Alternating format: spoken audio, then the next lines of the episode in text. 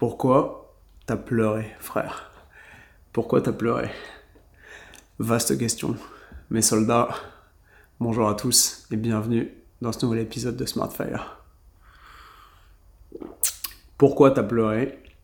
C'est une question que j'ai eue et qu'on m'a posée en long, en large et en travers, notamment à la suite de ma vidéo euh, sur le 15 000 Calorie Challenge, vidéo que j'ai tournée à Dubaï en février, mars, début mars probablement. Il y a énormément de gens, et à 95% des mecs, qui sont sentis hyper remis en question dans ma virilité, ou dans la leur, sans doute davantage dans la leur, euh, à la suite de ma performance euh, culinaire dans la vidéo et le fait que j'ai réussi à déglinguer ce challenge qui m'a résisté depuis maintenant 4 ans. Et surtout à la suite du fait que j'ai laissé aller mes émotions et que j'ai lâché prise et que j'ai été touché et ému suffisamment pour pouvoir pleurer et verser une petite larme euh, à la fin de la vidéo. Pourquoi? Quelles ont été les réactions des gens qui ont vu ça? Qu'est-ce que ça raconte sur la culture YouTube, sur la masculinité, potentiellement sur la masculinité toxique en 2021. Et qu'est-ce que ça dit et qu'est-ce que j'ai envie de vous raconter à ce propos-là euh, et face à ces réactions. J'ai envie de réagir à ça, pas à chaud parce que ça fait six mois, mais c'est une idée que j'ai dans la tête et c'est un podcast que j'avais envie de vous faire parce que je trouve que ça a assez duré, parce que je trouve que c'est pas normal euh, aujourd'hui qu'on ait ce genre de réaction, et que je pense qu'il est grand temps de se libérer de ce genre de carcan, euh, de ce genre de, de venin et de poison psychologique, euh, de, de, bien-pensance virile et masculine, et qu'on n'a pas besoin de ce genre de réflexion nauséabonde, permettez-moi l'expression, pour pouvoir être un mec, pour pouvoir être un homme en vrai en 2021 et qu'il y a pas mal de, il y a pas mal de choses euh, dont il faut savoir s'affranchir à mon humble avis. Je profite du fait d'avoir une énorme pharyngite pour pouvoir vous faire ce podcast euh, parce que j'ai repoussé le fait de vous enregistrer un podcast que je devais vous enregistrer depuis une semaine et que justement un de mes abonnés m'a dit putain tu devrais trop enregistrer un podcast avec la voix de Bagheera parce que quand j'ai cette voix j'ai l'impression d'être comme Bagheera dans les de la jungle il fait Bagheera et en fait je pense que c'est plutôt une bonne idée parce que ma voix va être très différente de d'habitude et que ça va très probablement vous apporter quelque chose de différent. Et en plus, qui plus est, euh, ça me plaît de filer la métaphore de faire contre mauvaise fortune bon cœur et de, de faire euh, plutôt que d'attendre que les choses soient parfaites pour les réaliser. Done is better than perfect. Et un podcast avec la voix complètement fracassée et éraillée est probablement mieux que pas de podcast du tout. Donc pourquoi t'as pleuré, frère? Déjà, euh, j'aimerais remettre en question par définition l'absence totale euh, de logique de cette question, puisque pleurer est par définition... J'ai pas regardé la définition, ça peut être assez intéressant qu'on le fasse ensemble, remarque.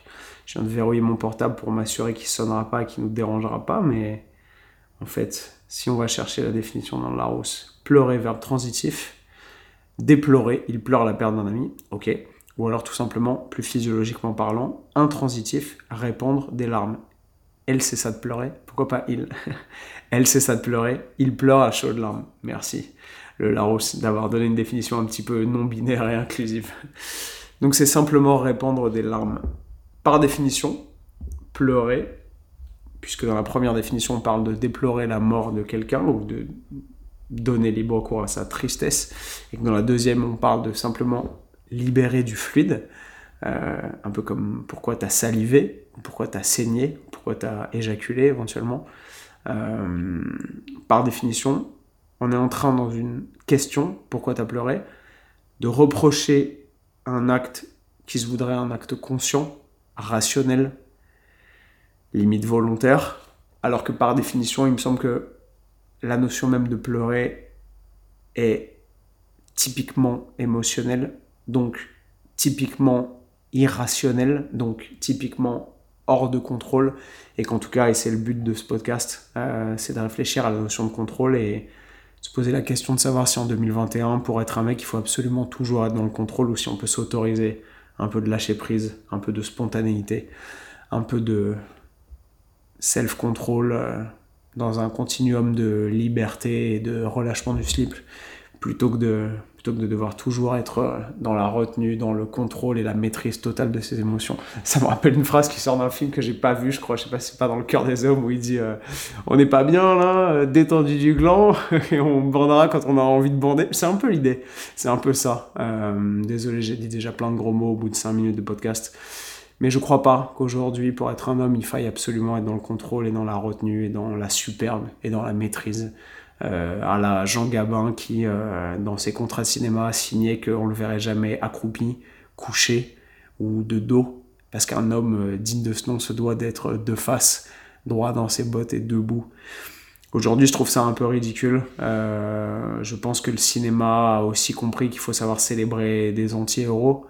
on, voit, on voit James Bond 007, incarné par Daniel Craig, qui, euh, ne serait-ce que dans euh, l'épisode avec Vesper Lint, c'est quoi? Casino Royale, euh, on est réduit à la fin à être limité masculé, puisque le chiffre lui broie ce qui lui sert de gonade à grands coups de bout ou de corde d'amarrage, on ne sait pas trop, et qui passe trois semaines dans une maison de santé au bord du lac de Côme et à faire des sous-entendus à sa nouvelle meuf euh, en lui disant qu'il lui reste assez peu de virilité physiologique et, matérielle et qu'on sait plus bien si c'est les testicules ou même euh, la capacité érectile qui lui manque quand il lui dit euh, tout ce qu'il reste de moi, tout ce qu'il reste en parlant de son petit doigt.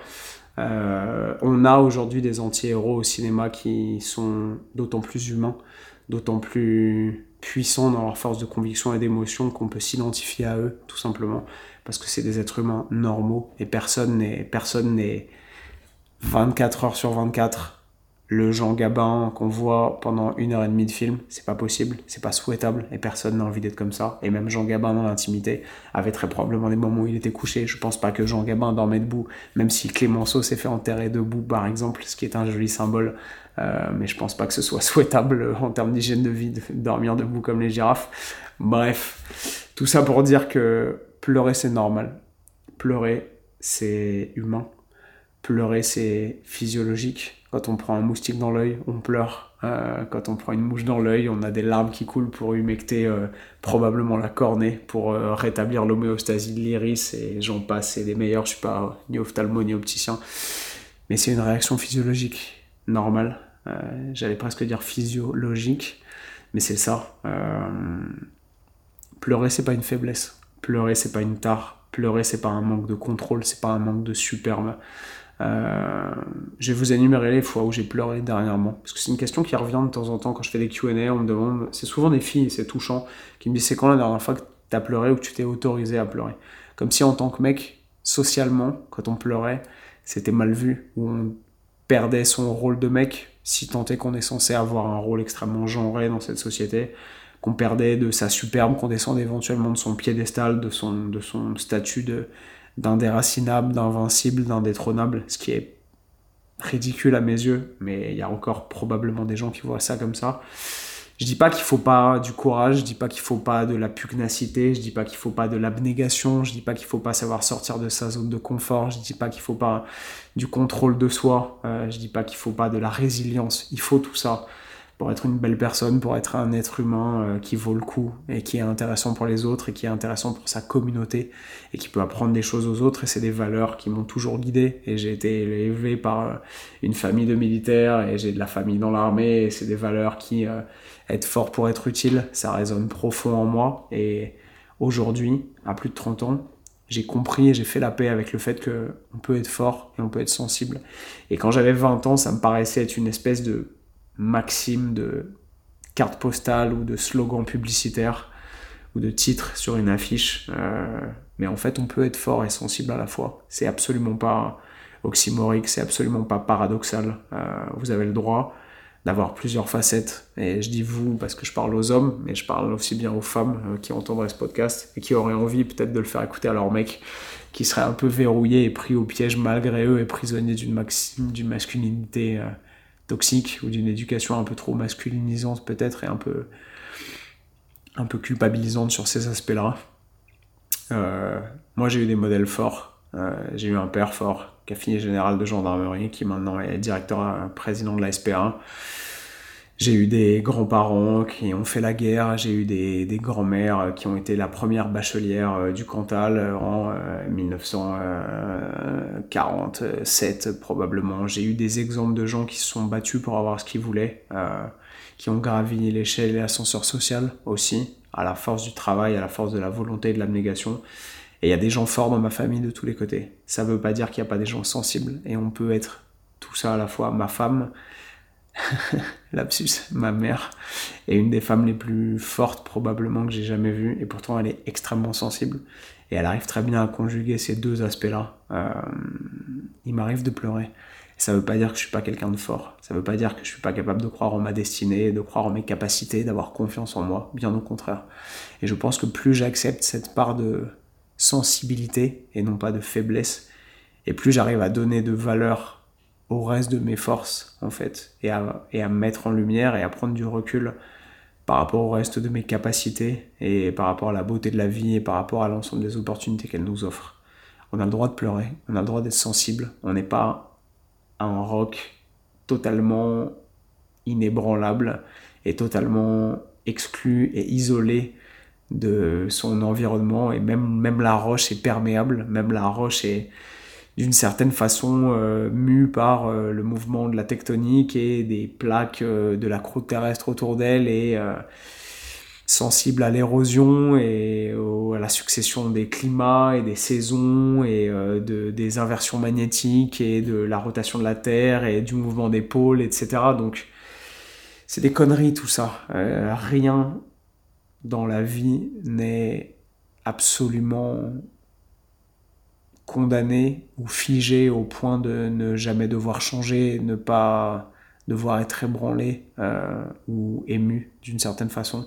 Et c'est pas parce qu'on doit être fort et qu'on doit être indépendant et qu'on doit être un être humain qui ne peut compter que sur lui-même et qui est libre euh, financièrement, économiquement, euh, idéologiquement, qu'on n'est pas aussi arrimé au sein d'un contexte, qu'on n'est pas en interaction perpétuelle avec un environnement physique, géographique, social, mais aussi émotionnel, et qu'on n'est pas mu par des sentiments et des émotions qu'on n'est pas obligé de contrôler H24 pour pouvoir devenir meilleur, pour pouvoir être un être humain valable et un mec, un vrai, encore une fois, selon le, le verbatim largement trop tendu, probablement, et, et un peu un peu consacré à tort. Je vais boire un petit peu de cet Ice Tea Zero pour remettre mes cordes vocales en place parce qu'elles prennent cher. Donc les dernières fois où j'ai pleuré, parce que oui, j'ai pleuré depuis ce mois de février où j'ai euh, réussi à accomplir euh, ce que je pensais impossible et à manger 10 000, 15 000 calories challenge en une seule journée, puisque j'avais lamentablement échoué en 2017 euh, au pied du podium à genre 13 000 cal, un truc comme ça. Est-ce que ça valait le coup de pleurer? Peut-être pas. C'est un peu débile et dérisoire, mais comme probablement toutes les émotions d'une vie, euh, est-ce que j'avais envie de pleurer? Est-ce que je pensais que j'allais pleurer? Non, bien sûr que non. Euh, est-ce que ça m'a fait du bien de pleurer? Carrément. Est-ce que je regrette d'avoir pleuré? Absolument pas. le jugement de valeur de pourquoi est-ce que tu as pleuré se pose plus, et c'est pour ça que je fais ce podcast, sur le pourquoi est-ce que tu t'es allé laisser à pleurer plutôt que pourquoi est-ce que tu as pleuré pour un truc aussi dérisoire? C'était pas ça le sens des commentaires qu'il y a sous ma vidéo, qui est d'ailleurs la vidéo la plus dislikée de toute ma chaîne YouTube, je crois. Alors, la plus dislikée, on s'entend, hein, je crois qu'il y a genre euh, que 90% de likes. Mais il y a 10% de mecs que ça a dérangé euh, de me voir pleurer en public et de voir euh, que je pouvais assumer mes faiblesses, que, je pouvais, que je pouvais me regarder en face et ne pas couper un moment d'une telle honnêteté émotionnelle, d'une telle transparence et d'une telle fragilité peut-être. Euh, j'ai pas besoin de me montrer tout le temps fort pour me prouver que je suis fort. J'ai pas besoin de me montrer pseudo inébranlable et sans faiblesse euh, pour faire croire aux autres que je suis au-dessus du lot et que je suis quelqu'un de, de valable et d'émotionnellement stable. Euh, c'est pas vrai. Personne n'est comme ça. Tout le monde a des coups de mou, tout le monde pleure. Euh, et je crois que c'est cette transparence et cette franchise et cette honnêteté et cette humanité qui font que vous pouvez aussi vous identifier à mon contenu et que vous voyez que je suis une vraie personne et que 99 fois sur 100 quand les gens me croisent dans la rue ils me disent bah t'es exactement pareil en vrai que dans tes vidéos parce que je suis comme ça euh, j'ai pas envie d'avoir de filtre Et j'ai pas envie de travestir la réalité et de dire, non, je, non, j'ai pas pleuré. Non, non, non, tout va bien. Je, suis en super contrôle. Je suis super heureux, tout baigne. Ce serait débile. On sait aujourd'hui, grâce aux études en psychologie, que on a des biais psychologiques qui nous font croire que, euh, par exemple, le mariage, euh, notre mariage va être le jour le plus heureux de notre vie. On se rend compte dans les recherches que c'est pas forcément vrai, même si c'est très tabou de dire qu'après son mariage, bah ouais, c'était un jour cool, c'était peut-être un jour comme les autres, un jour fatigant, on a eu du soulagement, on a eu de la déception à certains moments, on a eu de l'ennui, on a eu peut-être de la compassion, on a eu plein de sentiments mêlés, mais pas forcément que de la joie comme dans les Disney à 110%. De la même façon, quand on perd un membre, par exemple, même si on a généralement un traumatisme euh, qui est à peu près euh, émotionnellement comparable à la perte d'un membre, d'un bras ou d'une jambe par exemple, euh, par rapport à un membre de sa famille, on, peut avoir un traumatisme équivalent. il se trouve que les niveaux de bien-être remontent dans les recherches en psychologie assez vite. Généralement au bout de 12 à 18 mois, on en revient à finalement être de retour à son niveau de bonheur ou de bien-être, euh, qui est une notion difficile à définir en psychologie, euh, mais de référence. Donc est-ce qu'on est extrêmement malheureux si on perd un membre, un doigt, une main, un pied? Oui, probablement, potentiellement pendant un court laps de temps.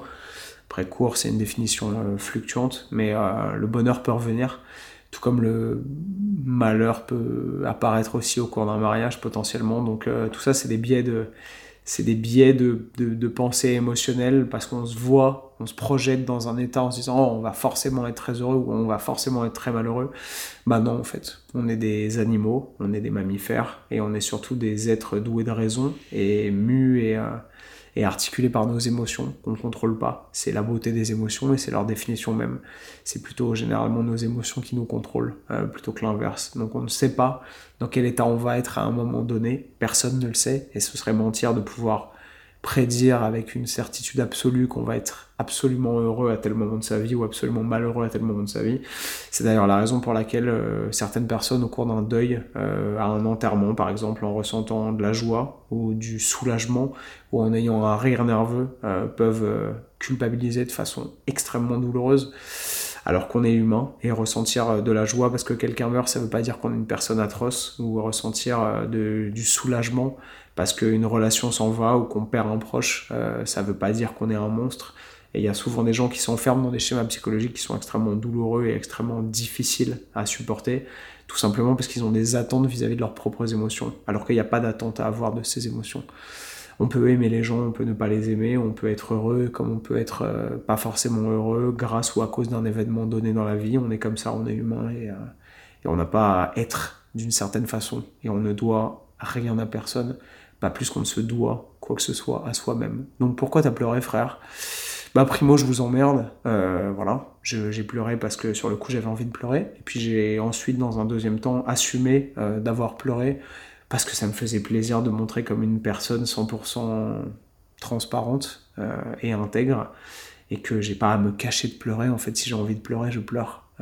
et cette force-là, que j'ai accepté avec le temps euh, fait que je peux me laisser aller aujourd'hui beaucoup plus à ne pas retenir mes larmes parce que j'ai plus de preuves à faire sur ma valeur, sur ma valeur en tant qu'homme, en tant qu'homme viril, euh, en tant que comme valable, si, euh, si on peut parler avec ce genre de termes. J'ai rempli probablement toutes les cases de la masculinité, de la réussite sociale, euh, de la réussite professionnelle, de la réussite euh, familiale, euh, amoureuse. J'ai coché tellement de cases à à peine 30 ans que j'ai plus grand chose à prouver en fait et je suis du coup tellement affranchi émotionnellement, socialement et psychologiquement sur l'ensemble de ces tableaux-là que j'ai virtuellement quasiment plus de compte à rendre à personne et que si j'ai envie de pleurer, même le jour de mon anniversaire si ça m'amuse, je pleure en fait. Voilà, primo. Et ça, c'est très cool. Euh, deuxièmement, pleurer, c'est pas si mal. pleurer, c'est cool. Pleurer, c'est aussi en tant que mec, parce que je sais pas ce que ça fait de pleurer quand on est une fille, parce que je suis pas une fille, même si la définition de mec et de fille, dans un univers qui est de moins en moins genré, de plus en plus inclusif et de moins en moins étiqueté et de moins en moins catégorisant. Euh, ça, c'est aussi probablement des contextes et des concepts dont il va falloir qu'on reparle. mais je sais pas ce que c'est que d'être une d'être du genre femme en tout cas ou du genre fille euh, dans notre société et de pleurer donc je vais vous donner mon expérience de mec parce que c'est la seule que je connais et que je maîtrise à peu près et encore pas très bien euh, c'est plutôt cool euh, je suis content d'arriver à le faire et même en public il y a toujours pas mal d'émotions et j'aime généralement l'émotion que ça véhicule quand on est avec des femmes, parce que généralement les femmes qui vous voient pleurer considèrent que vous avez dépassé la barrière débile de devoir serrer les dents et se mordre les joues pour ne pas pleurer, pour passer pour un vrai mec. Et si vous avez du mal ou si vous hésitez à pleurer en public et que vous pouvez vous l'autoriser une fois pour essayer, essayez, vous verrez. Généralement, les gens vous voient comme euh, plus fort parce que vous êtes plus vrai. En tout cas, c'est mon ressenti. Et je suis content de le penser parce que je pense que c'est comme ça que les choses se passent et que même si c'est pas comme ça, je suis content de le ressentir de cette façon-là. Bref. Quelles sont les autres euh, occurrences au cours desquelles j'ai pleuré depuis cette euh, mémorable nuit du. Je sais plus quand c'était, le 28 février, 12 euh, mars, peu importe, j'en sais rien. j'ai pleuré en matant un film depuis. Je crois que c'était Into the Wild, un film que j'ai vu extrêmement tard. J'étais late to the party, comme on dit. Et, euh, et le frère de ma meuf euh, a un mode de vie où il est passionné par le voyage, il a voyagé énormément et je sais qu'il s'est énormément identifié à ce personnage. Et ma meuf m'avait dit, euh, mon frère a pleuré tellement fort en voyant ce film. Et lui aussi, c'est un, super euh, grand voyageur, hyper autonome, hyper indépendant, hyper beau hyper viril et tout. Et ça l'empêche pas de pleurer en voyant ce film. Et en fait, quand j'ai vu ce film, j'ai compris le pouvoir émotionnel énorme de ce film. Moi aussi, j'ai pleuré à la fin de ce film et il est génial.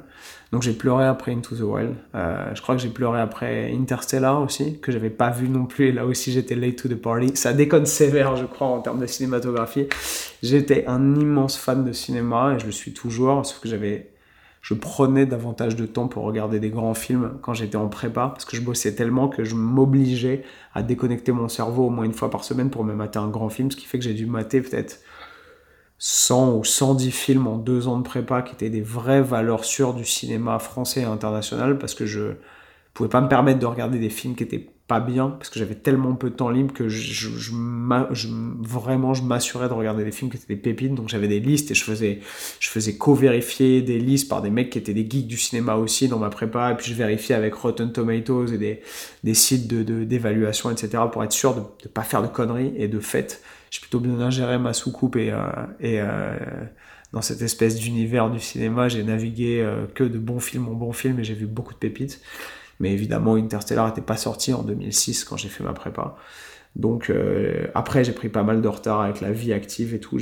Et j'ai toujours mis plus l'accent depuis sur le fait de s'entraîner et de faire des choses qui font un peu avancer la machine et mon business et mes entreprises et mes sociétés plutôt que de regarder des films. Même si c'est mal parce qu'il faut laisser dans sa vie, je pense, une grosse part de. Enfin, en tout cas, une part, pas forcément grosse, mais une part de divertissement et de, d'ouverture sur ce genre de raison. Donc euh, je vais me mettre à regarder plus de films que récemment, je pense. Je vais reprendre un peu ma, ma passion pour le cinéma. Bref, petit aparté, mais du coup, j'avais pas vu Interstellar depuis euh, sa sortie, et je crois que j'ai pleuré à la fin tellement c'est émouvant et tellement c'est beau. La musique est incroyable. Bref, c'est magnifique. Euh, j'ai pleuré ce week-end aussi à un mariage un mariage auquel j'étais invité. Pas parce que j'étais en train de défoncer mes calories et niquer ma sèche, non, non, non. Même si j'aurais pu pleurer de joie devant les, les tataki de saumon et les magnifiques euh, os à moelle et, euh, et le foie gras poêlé, parce que c'était absolument divin. Mes lapins, si vous écoutez ce podcast et que vous vous reconnaissez, ce petit traiteur était un cadeau béni des dieux je vous en remercie. Mais j'ai pleuré, j'ai pleuré juste après. Euh, au moment des discours. Parce qu'il y a des discours extrêmement touchants des parents des mariés. Euh, et loin des clichés et de l'espèce de biais de on va essayer de faire un discours qui est très arrangeant et qui va dans le sens des conventions et de ce qu'on attend des discours des parents à un mariage de cet ordre avec 220 personnes, etc je suis tombé sur un vrai moment d'humanité, sur euh, les paroles d'un père et d'une mère euh, qui m'ont montré qu'il y avait vraiment de l'amour, de la véracité et de l'authenticité absolue dans certains sentiments humains et qui est quelque chose que j'avais pas vu depuis longtemps, que j'avais pas senti, que j'avais pas constaté et qui m'avait pas animé de cette façon depuis extrêmement longtemps. Et je me suis connecté non pas seulement aux mots parce que les mots ont toujours évidemment un impact absolument énorme sur la façon dont j'interagis avec le monde parce que c'est par les mots que je croise les émotions et que j'interagis avec elles et que, et que je navigue parce que les mots sont toujours ma principale et ma première arme. Mais là, je me suis connecté aux émotions, aux sensations euh, et aux sentiments. Et c'était tellement fort que j'ai pas pu m'empêcher de verser une larme et c'était magnifique et je le regrette absolument pas parce que j'ai vécu un, très beau moment. Voilà, je crois que c'est à peu près tout. J'ai pleuré trois fois dans les six derniers mois, c'est déjà pas mal. je plaisante, il n'y a pas de quota, vous pouvez pleurer tous les jours si ça vous amuse. Euh, je me souviens après une rupture particulièrement difficile quand j'avais 19 ans, 20 ans, euh, avoir pleuré une fois dans le RER. E euh, j'étais tout seul. Et il y avait une dame qui doit avoir probablement, je sais pas, elle devait avoir 50, 55 ans peut-être, l'âge de ma mère à l'époque. Et je la connais évidemment pas je suis en train de pleurer comme une merde parce que je suis triste, que j'en ai plus rien à foutre du regard des autres et que je suis juste en train de pleurer parce que parce que je me suis séparé d'une personne que j'aime et que c'est douloureux et que et que je lâche la rampe comme dirait ma petite sœur. je m'en bats les couilles et j'envoie bêter toutes les conventions et tous les, faux semblants et je, chiale tout simplement. Et cette dame, en fait, a traversé le wagon du RERC et elle est venue s'asseoir à côté de moi, elle m'a prise dans ses bras. Et on n'a pas parlé, on, ne s'est pas parlé, elle m'a simplement fait un câlin. Et euh, le temps d'un arrêt, elle descendait à la station d'après. Et ensuite, elle, elle s'est levée, elle m'a regardé, elle m'a souri, elle est partie. Et en, me remémorant en souvenir, je me souviens qu'elle n'avait pas de masque, parce que c'était évidemment il y a 13 ans, et qu'on n'avait pas de, de stupide masque dans les transports en commun. Je pense que ce moment aurait probablement été émotionnellement moins fort si elle avait eu un masque. Bref, mais c'était un très beau moment d'humanité, et je me souviendrai probablement de ce moment anodin et en même temps tellement puissant toute ma vie. Euh, accepter de se connecter à ses émotions quand elles sont vraies, quand elles sont authentiques, quand elles sont ressenties et qu'elles sont pas fakées ou totalement artificielles ou manipulées, est probablement la chose qui nous rend le plus fort parce que le plus aligné avec qui on est, avec qui on doit être pour soi-même et pour les autres, et pour exprimer toute la beauté de l'univers et de la vie telle qu'elle doit s'exprimer, parce que au final, au-delà de la réussite, au-delà du confort matériel, au-delà de la transmission du patrimoine génétique et de la survie de l'espèce, la seule chose qui compte, c'est très probablement l'émotion, le bonheur, le bien-être, et tout simplement l'expérience et le fait de vivre des émotions positives ou négatives, peu importe peut-être, même si un petit peu plus de positif c'est mieux que l'inverse sans doute. Mais le seul but c'est ça, c'est de tracer sa route et de vivre des, expériences et d'en retirer des émotions et de les assumer et de les vivre pleinement, je crois. Voilà pourquoi j'ai pleuré.